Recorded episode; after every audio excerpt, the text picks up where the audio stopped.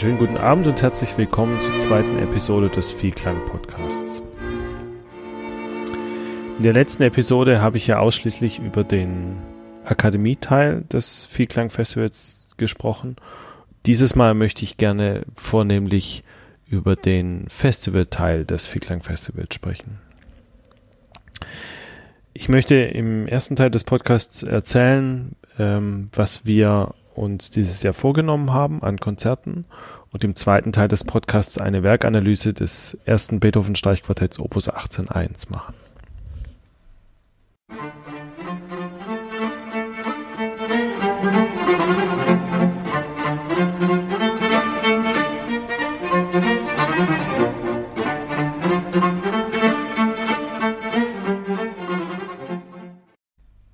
Der Vielklang besteht ja aus einer Akademie und einem Konzertteil.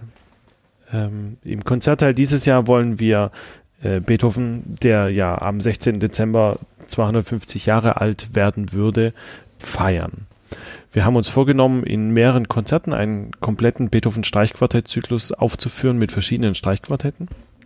Daneben wird es unsere Bach Breakfast bzw. Beethoven Breakfast Matineen geben, die immer Sonntagmorgen stattfinden und Akademiekonzerte, ähm, also Konzerte der Meisterklassen de, des Chores ähm, von Singe Tübingen und äh, von FYM.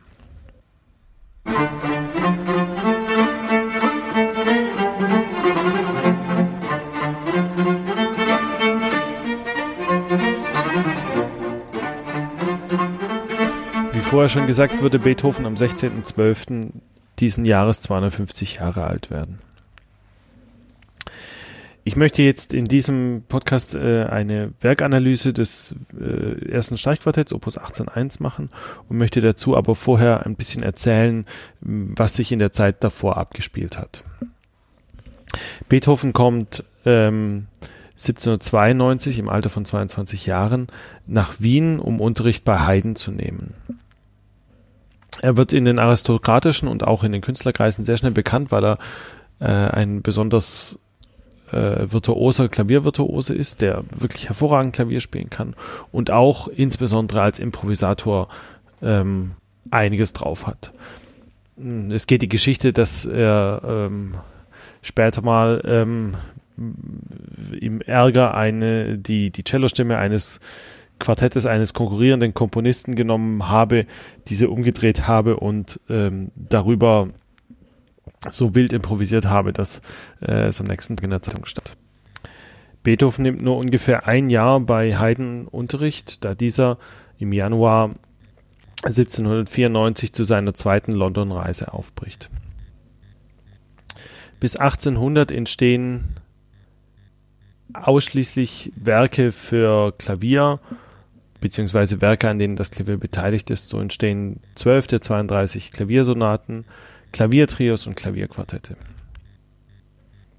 Wichtig zu erwähnen ist, dass Joseph Haydn ähm, vier Opus seiner äh, Streichquartette, er hat ja 74 Streich- oder 75 Streichquartette geschrieben, ähm, zwischen 1719 und 1797 schreibt. Das wären Opus 64, Opus 71, Opus 74 und Opus 76. Beethoven ähm, beschäftigt sich ausführlich mit äh, Haydn und auch Mozart Streichquartetten. So schreibt er zum Beispiel 1794 äh, das Opus 20 Nummer 1 ab ähm, und macht sich daraus eine eigene Partitur. Zu der Zeit war es nicht üblich, dass Streichquartette in Form einer Partitur veröffentlicht wurden, sondern, ähm, sondern nur als Einzelstimmen. Ähm, Beethoven schreibt auch Mozarts äh, Streichquartette Kirchenverzeichnis 387 und äh, 464 ab. Und er stellt sich daraus auch eine eigene Partitur. 1795 bittet Graf Apony, äh, ihm Streichquartette zu schreiben. Beethoven macht sich zweimal ans Werk und beim ersten Mal entsteht eben das Streichtrio Opus 3, das ja relativ lang ist, relativ groß. Ich, ich glaube, sechs Sätze hat das. Und beim zweiten Versuch äh, das Streichquintett Opus 4. Er hat nämlich offensichtlich den Ehrgeiz, seine ersten Quartette sozusagen fertig zu präsentieren, als fertiger Komponist.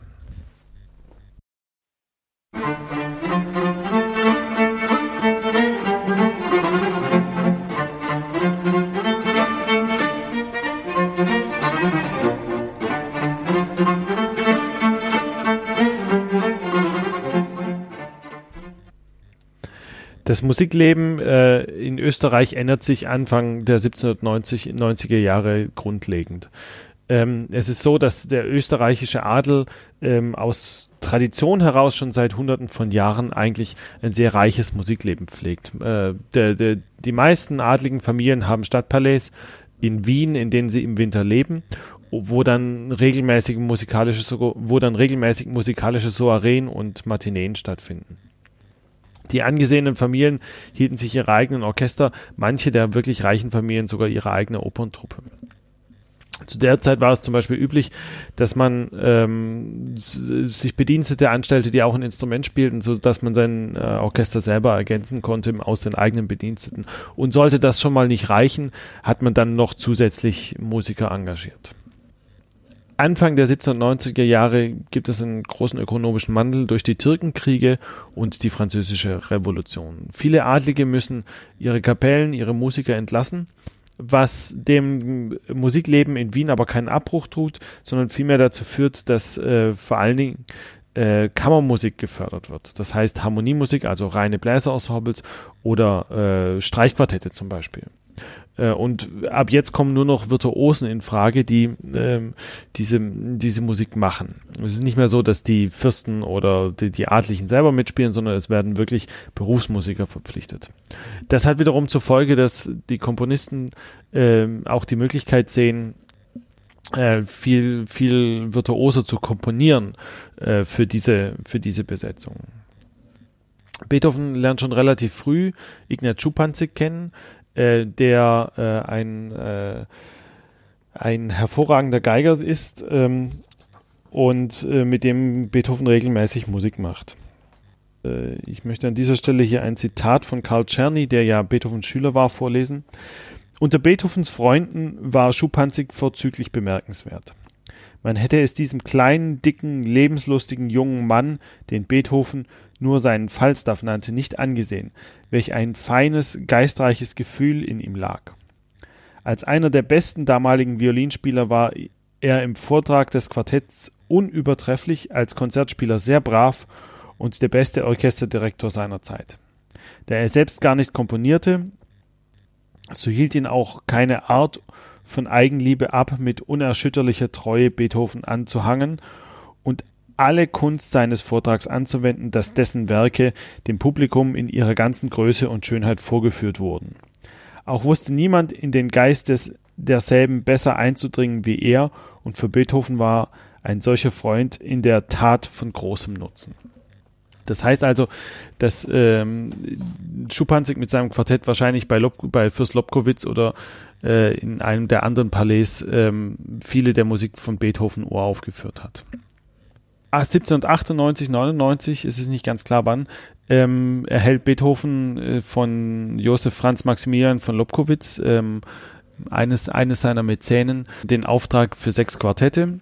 Darunter sollte eines in Moll sein, was zu der Zeit im Prinzip sehr üblich war.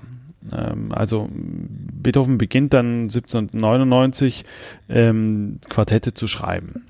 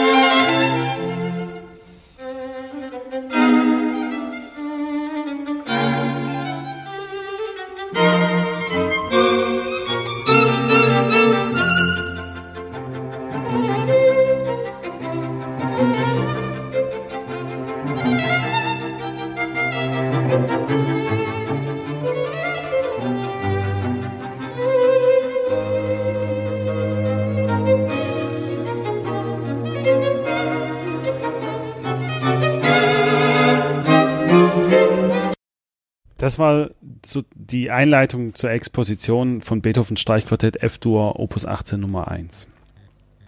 Das erste Thema besteht aus diesem das F umspielende, diese F umspielende Doppelschlagfigur, ähm, was immer aus, was immer zweimal wiederkommt in zwei, äh, in, in zwei Zweitaktphrasen und dann einer langen Phrase, die sozusagen die, dieses, dieses Thema mit Harmonie unterlegt und dann äh, wieder zurückführt in eine zweite Wiederholung dieses Themas.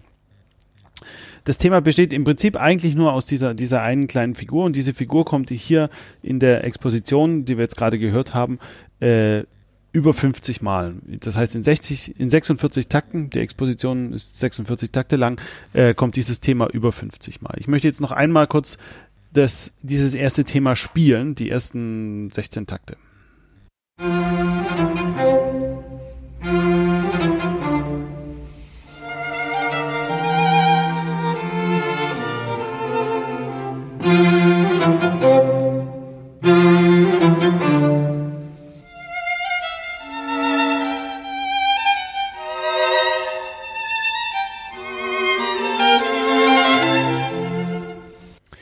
Beethoven macht hier mit ganz einfachen Mitteln ähm, ein, schon sehr deutlich, was, was seine Musik ausmacht.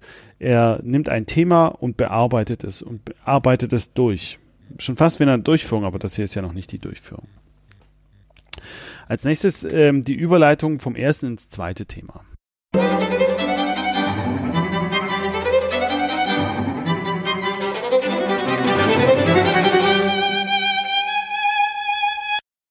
Diese Überleitung ist eigentlich was ganz Besonderes, weil sie ist sehr kurz und sie besteht eigentlich nur aus Sechzehntelläufen, aus, aus Sechzehntelskalen, äh, die zwischen der ersten Geige und dem Cello hin und her geworfen werden und dann nachher in einem Unisono enden.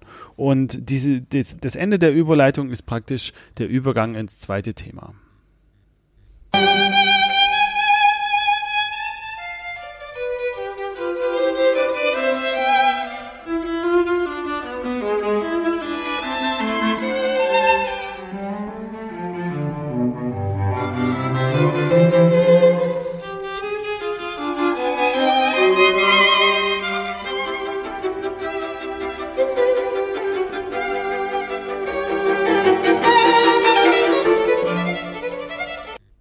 Das zweite Thema besteht eigentlich nur aus Überbindung.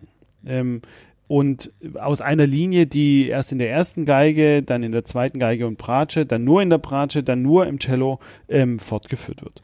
Und ähm, dieses, dieses zweite Thema ist im Vergleich zum ersten Thema relativ lyrisch. Ähm, das erste Thema besteht ja nur aus diesem einen Motiv oder fast nur aus diesem einen Motiv und ähm, geht die ganze Zeit von oben nach unten.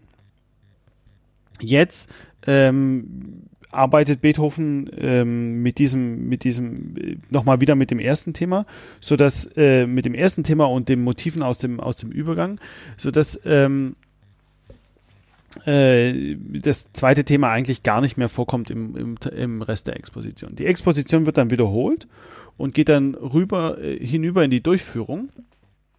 Musik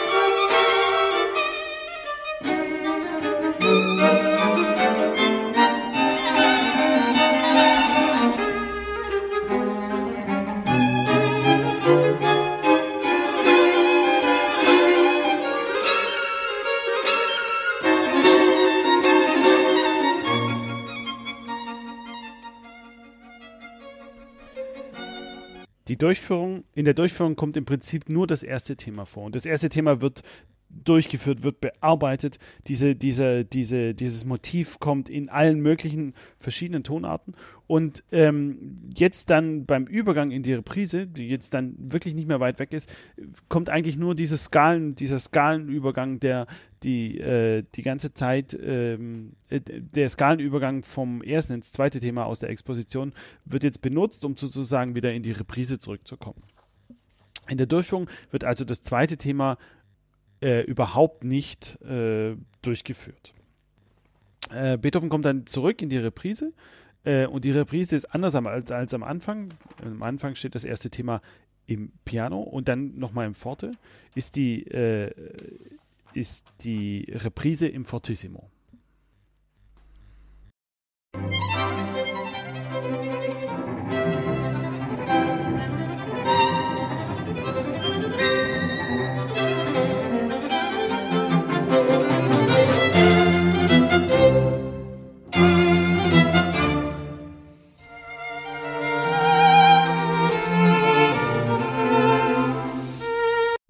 anders als am Anfang ist bei der Reprise das erste Thema im Fortissimo. Am Anfang steht es im Piano, beim, beim, ersten, beim ersten Mal, beim zweiten Mal im Forte. In der Reprise ist es sofort im Fortissimo. Ähm, ich spiele jetzt ein, ein, ein, Stück, das Ende von der, von der Durchführung und den Anfang von der Reprise, damit ihr ähm, dieses Skalenmotiv, das äh, in der Exposition die Überleitung vom ersten ins zweiten ins zweite Thema ist, hört, das hier benutzt wird, um in die Reprise überzuleiten.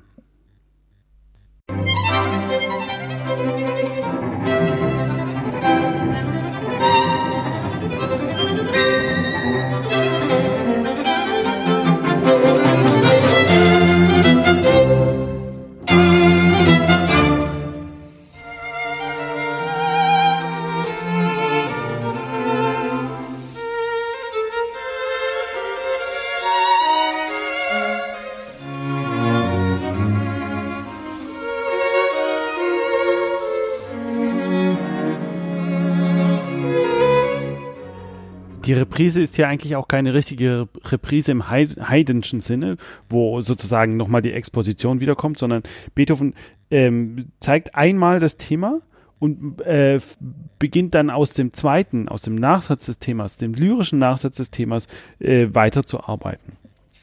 Und so geht das weiter. Ähm, und das zweite Thema kommt dann auch nochmal ähm, in ähnlicher Gestalt wie am Anfang. Da allerdings nicht mehr in D-Moll, sondern jetzt in, äh, in G-Moll, so dass wir auch, äh, was die Tonarten angeht, die richtigen Tonarten haben. Und dann kommt der Übergang äh, in Decoder. Und dieser Übergang funktioniert dieses Mal auch wieder über das Skalenmotiv, das äh, dieses Mal sozusagen in Umkehrung stattfindet. Musik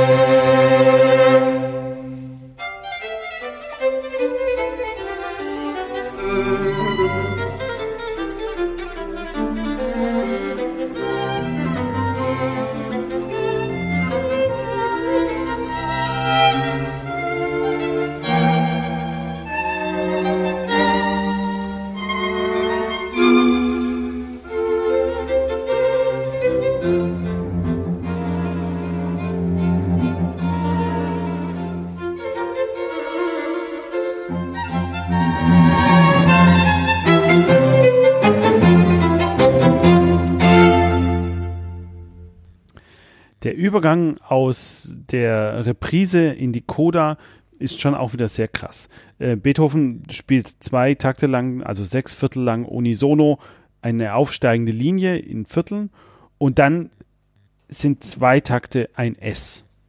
Das wird mit Fermate gehalten. Dann beginnt die, äh, diese Linie, ähm, diese Viertellinie, die aufsteigende, wieder im Unisono, nicht auf F, sondern diesmal auf D und zwar in, in D-Dur und dann äh, endet das wieder in einem langen C im Fortissimo. Und dann wird sozusagen aus dem ersten Thema ein, äh, ein, eine Abspaltung gemacht, ähm, die dann sozusagen die Überleitung in die Coda ist. Ähm, das ist schon, das ist schon eine sehr, sehr starke Trennung zwischen Reprise und Coda. Und in der Coda kommt dann nochmal das äh, erste Thema das dann hin und her geworfen wird zwischen erster Geige und Bratsche äh, und zwischen zweiter Geige und Cello. Ähm, äh, und die endet dann in einer Apotheose, ähm, die dann nochmal in vier Takten am Schluss endet, die, in, die akkordisch dargestellt sind. Das ist der ganze erste Satz äh, des ersten Streichquartetts. Der zweite Satz ist etwas vom Herausragenden, was Beethoven geschrieben hat, zumindest in seinem Frühwerk. Sicher unter den Streichquartetten, aber mit sehr großer Wahrscheinlichkeit auch unter allen anderen Werken, die Beethoven in dieser Frühphase geschrieben hat. Der zweite Satz ist eine Mischform. Normalerweise wäre hier ein dreiteiliger Satz, ein dreiteiliger langsamer Satz, der einen ersten Teil hat, einen kontrastierenden Mittelteil und dann nochmal zurückgeht zum ersten Teil. Beethoven benutzt eine Mischung aus dieser Form und einer Sonatenhauptsatzform, in der er im ersten äh, Teil zwei Themen benutzt, dann kommt eine Durchführung, der nur das erste Thema durchgeführt wird, dann eine Reprise, die ein bisschen verändert ist im, im Gegensatz zur Exposition und zum Schluss eine Coda.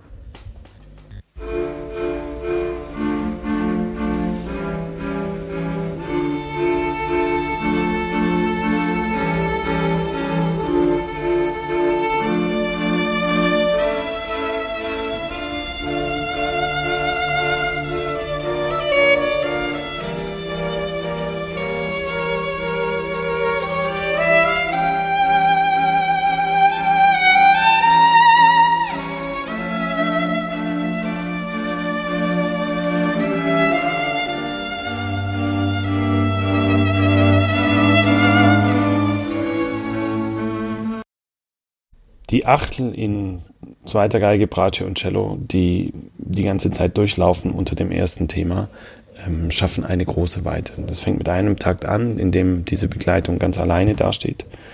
Ähm, und man hat das Gefühl, es öffnet sich eine Prärie vor einem. Zumindest geht es mir die ganze Zeit so, wenn ich dieses Thema höre.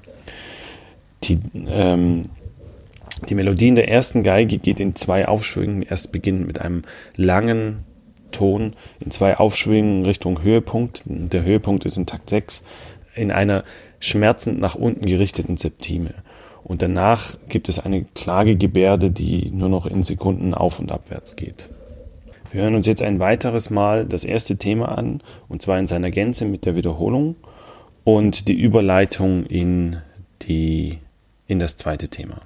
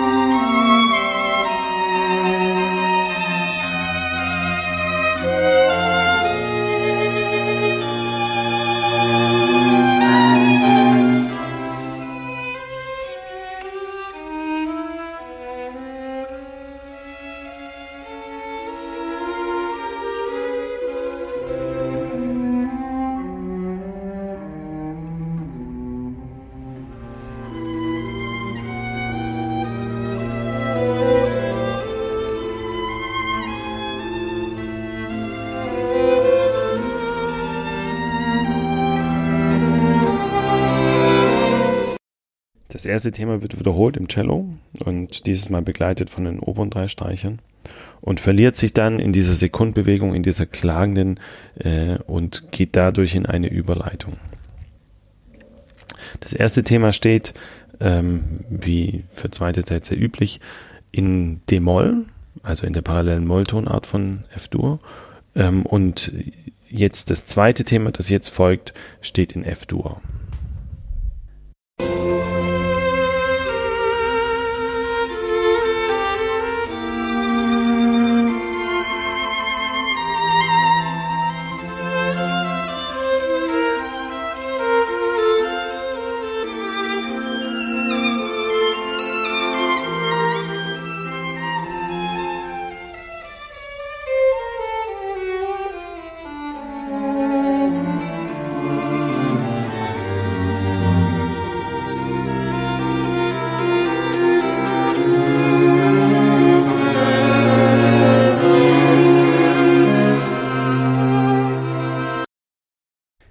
Gegensatz zum, zum doch sehr äh, dramatischen und dunklen, in D-Moll gehaltenen ersten Thema ist das zweite Thema.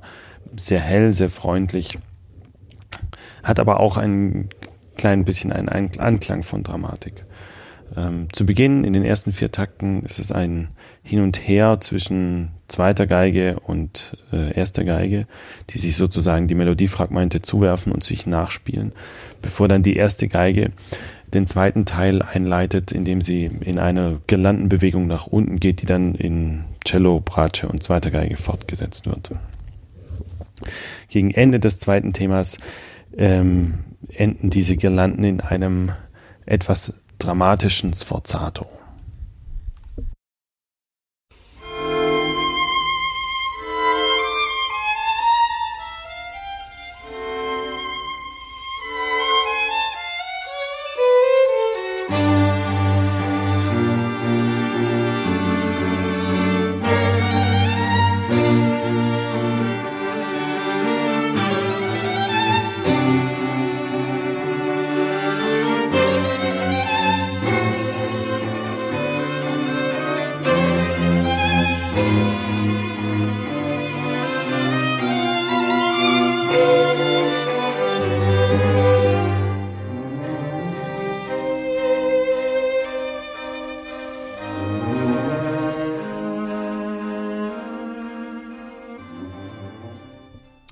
Die Durchführung beschränkt sich auf das Hauptthema. Die Durchführung ist relativ kurz und es wird viel weniger mm, das Thema durchgeführt, als vielmehr mit schroffen dynamischen Gegensätzen gearbeitet.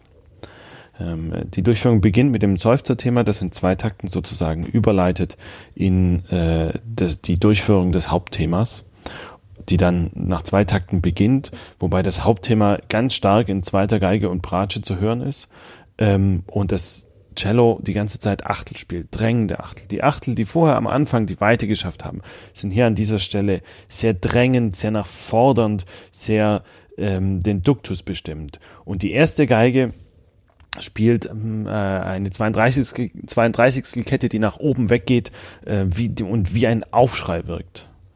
Und so wird das Thema ähm, durchgeführt und äh, geht dann über in einem Diminuendo-Takt äh, in eine Pianissimo-Stelle, wo äh, den ganzen Motiven, die vorher verwendet werden, äh, eine, eine andere Bedeutung zukommt. Jetzt äh, macht die erste Geige eine Motivabspaltung dieses aufsteigenden Taktes aus dem ersten Thema. Die zweite Geige spielt, ähm, und das natürlich im Wechsel mit der, mit der Bratsche, die zweite Geige spielt die ganze Zeit Achtel, die auch hier ein eher drängendes Verlangen haben. Und das Cello spielt diese 32. Gelande dieses Mal als Verzierung zum Thema. Äh, die Durchführung ist dann nur noch ein paar Takte länger, endet in einem in vier choralartigen Takten, in denen immer nur ein Akkord gespielt wird, um dann zurückzugehen in die Reprise.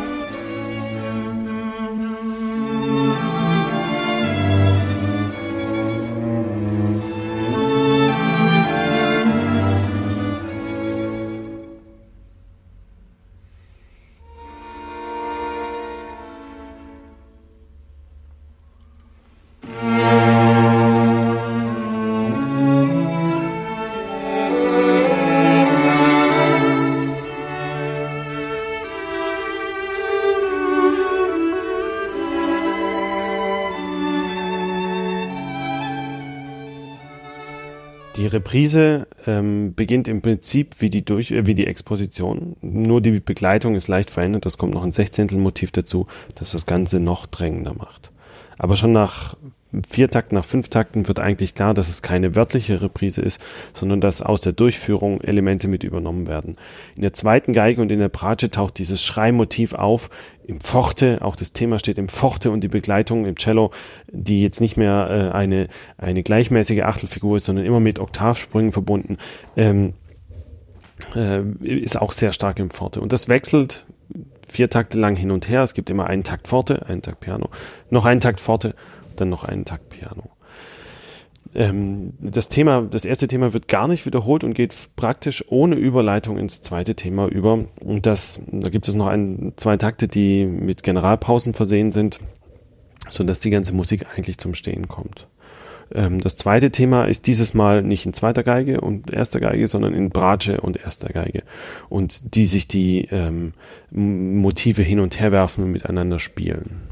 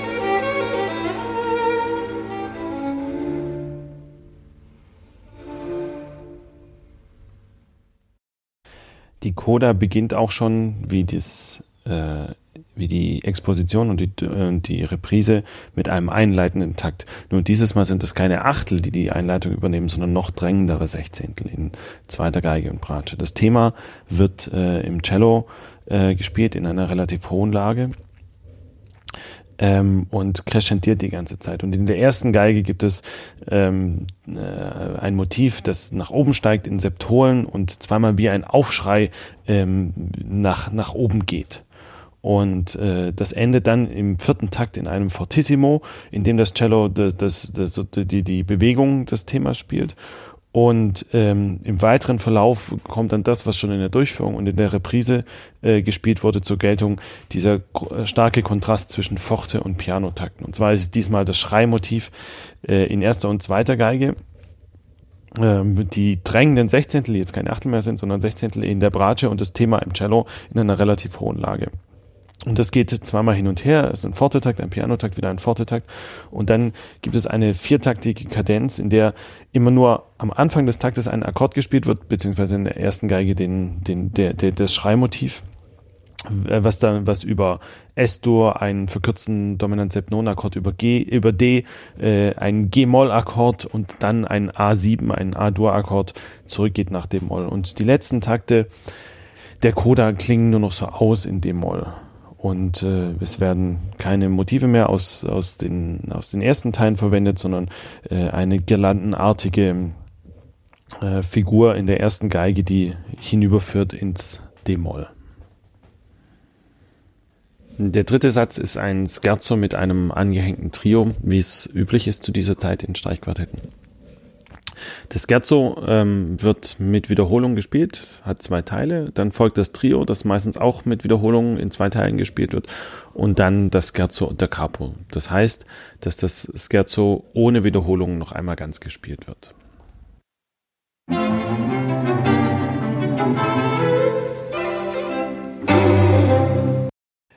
Das erste Thema des Scherzos besteht aus zweimal vier Takten, wobei die Schlussformel äh, nochmal wieder im Forte wiederholt wird.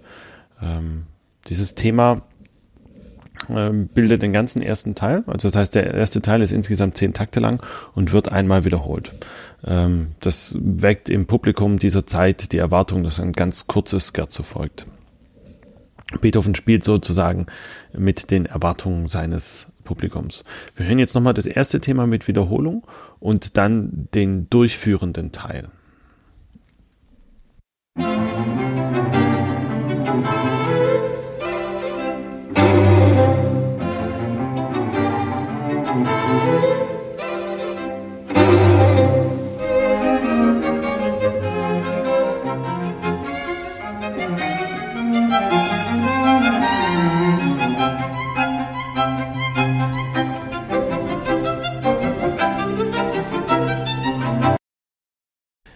Der zweite Teil beginnt mit äh, zweimal drei Takten, ähm, die, äh, die sozusagen die eine Einheit bilden und scheint relativ schnell in die Reprise, in Anführungsstrichen Reprise, äh, zurückzugehen, wobei an dieser Stelle äh, keine Reprise auftaucht, sondern mit dem ersten Thema gespielt wird und das äh, ein bisschen durchgeführt wird.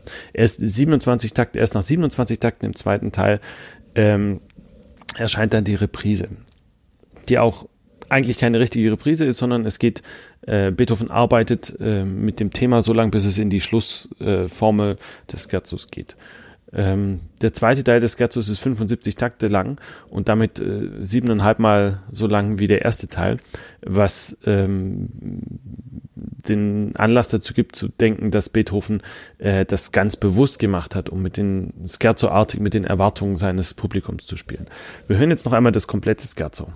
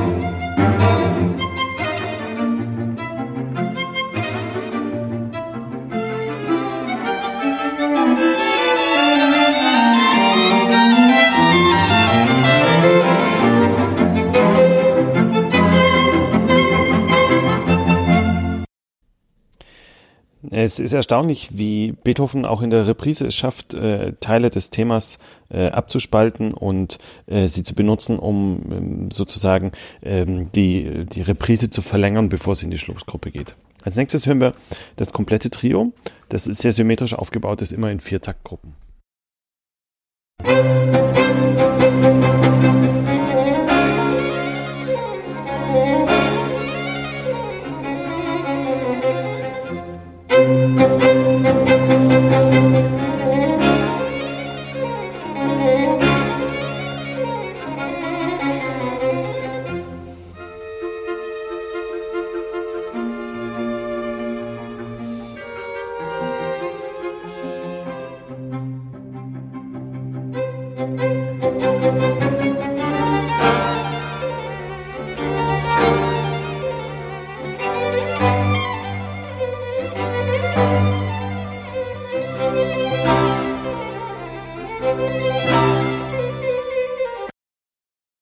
Hier ist ganz deutlich, dass ähm, der, der ein, die einleitenden Viertakte zusammengehören. Dann gibt es zweimal Viertakte, in denen die erste Geige so eine Gelande spielt, über den anderen drei Streichern, die äh, äh, liegende Akkorde dazu spielen. Und das gleiche passiert im zweiten Teil auch nochmal.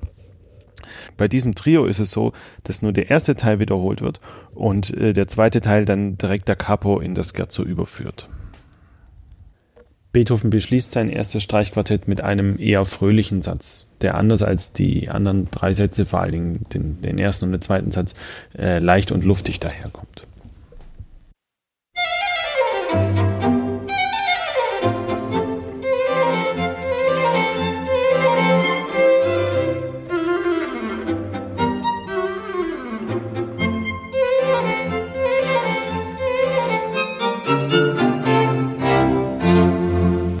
Der letzte Satz hat eine Rondoform mit ein paar Abstrichen. Es wird nämlich auch deutlich durchgeführt. Ähm, dieses erste Thema, das wir gerade gehört haben, taucht ständig wieder auf. Das erste Motiv aus dem ersten Thema äh, wird zweimal gespielt, einmal in der ersten Geige und dann in der Bratsche. Dieses Motiv benutzt Beethoven aber auch schon in anderen Stücken, zum Beispiel in folgendem.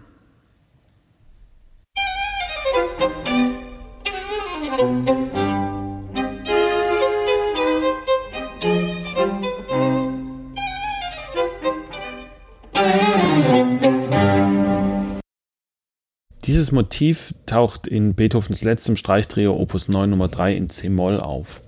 Ähm, es ist aber wahrscheinlich, dass er das Motiv sogar noch woanders her hat, nämlich ähm, aus äh, Haydns Opus 76.1 aus dem letzten Satz. Da gibt es das Kopfmotiv dieses Satzes ist dem Kopfmotiv dieses vierten Satzes von 18, Opus 18.1 sehr ähnlich.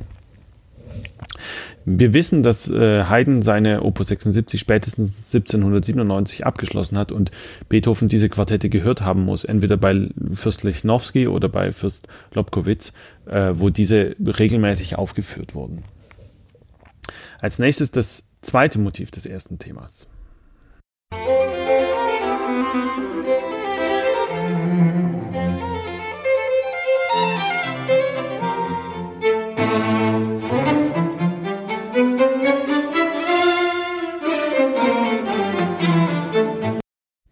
Dieses zweite Motiv ist sehr viel lyrischer als das erste ähm, und äh, hat sehr viel mehr mit äh, kammermusikalischem Zusammenspiel zu tun.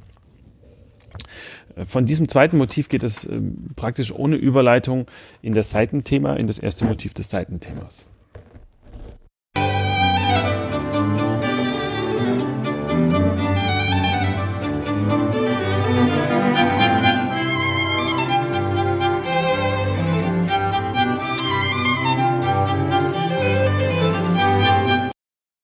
Dieses erste Motiv des Seitenthemas kommt zweimal vor, wie man hört, und äh, wirft sich immer wieder den Ball zwischen der ersten und der zweiten Geige hin und her.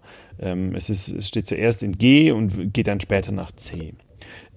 Praktisch übergangslos schließt das zweite Motiv des Seitenthemas an.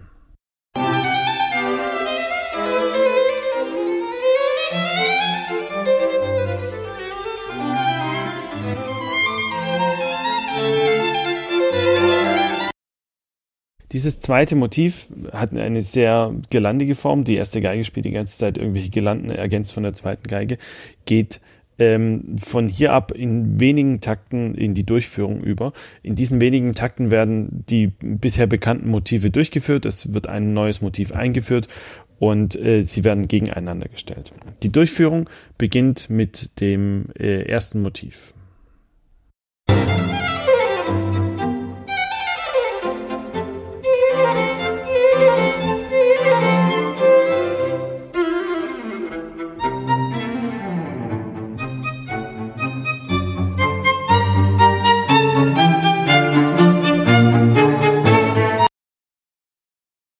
Gerade schon gesagt, beginnt die Durchführung mit einem wörtlichen Zitat des ersten Motivs, ähm, das dann wiederholt wird in Brace und Cello und dann sozusagen der zweite Takt dieses Motivs äh, zur Verarbeitung und zur Überleitung äh, äh, benutzt wird. Äh, Beethoven arbeitet eben mit diesen beiden äh, Motivteilen, den, diesen, dieser Triolenkette und diesen, den abgespaltenen Achteln ähm, für, für einen großen Teil der Durchführung, bis er äh, ein neues Motiv einführt, und zwar ein Fugato.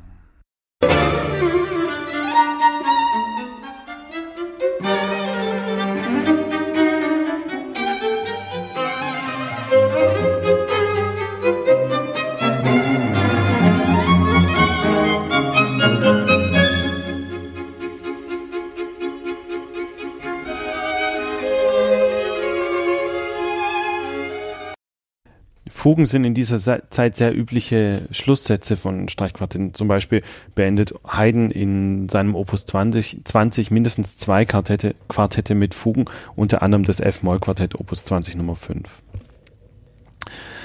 Ähm, Beethoven benutzt dieses Fugato noch ein weiteres Mal in dieser Durchführung, bevor, ähm, bevor es dann in eine reprisenartige Reprise zurückgeht. Wie gesagt, ich habe ja am Anfang gesagt, dass äh, dieser Satz ist mehr ein Rondo, aber mit durchführenden Elementen. Ähm, er benutzt auch diese, de, das Achtelmotiv von vorher, dieses Staccato-Achtel, beziehungsweise die Abspaltung, ähm, immer wieder, um von einem Teil in den nächsten überzuführen. Ähm, in die Coda geht's mit einer relativ langen Überleitung und ich, äh, als nächstes hören wir, äh, Entschuldigung, in die Reprise geht es mit einer relativ langen Überleitung, die wir zuerst hören werden.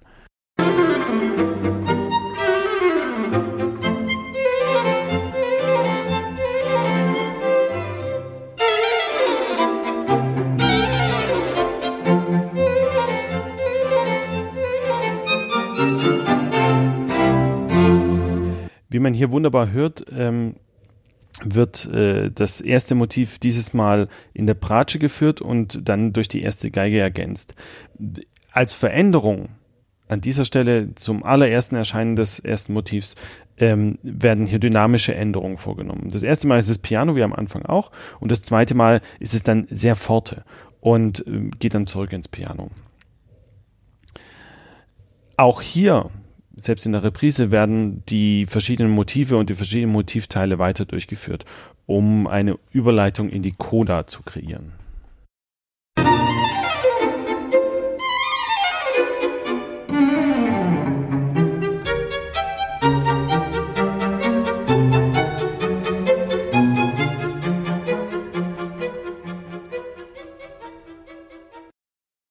Wie man hört, beginnt auch die Coda mit dem ersten Motiv ähm, und führt aber sofort aus einer Abspaltung des Motivs, diese, die mit den Staccato-Achteln, äh, irgendwo anders hin. Ähm, Beethoven äh, etabliert selbst hier in der Coda noch ein zweites, ähm, noch ein weiteres Motiv, das wir uns einmal anhören wollen.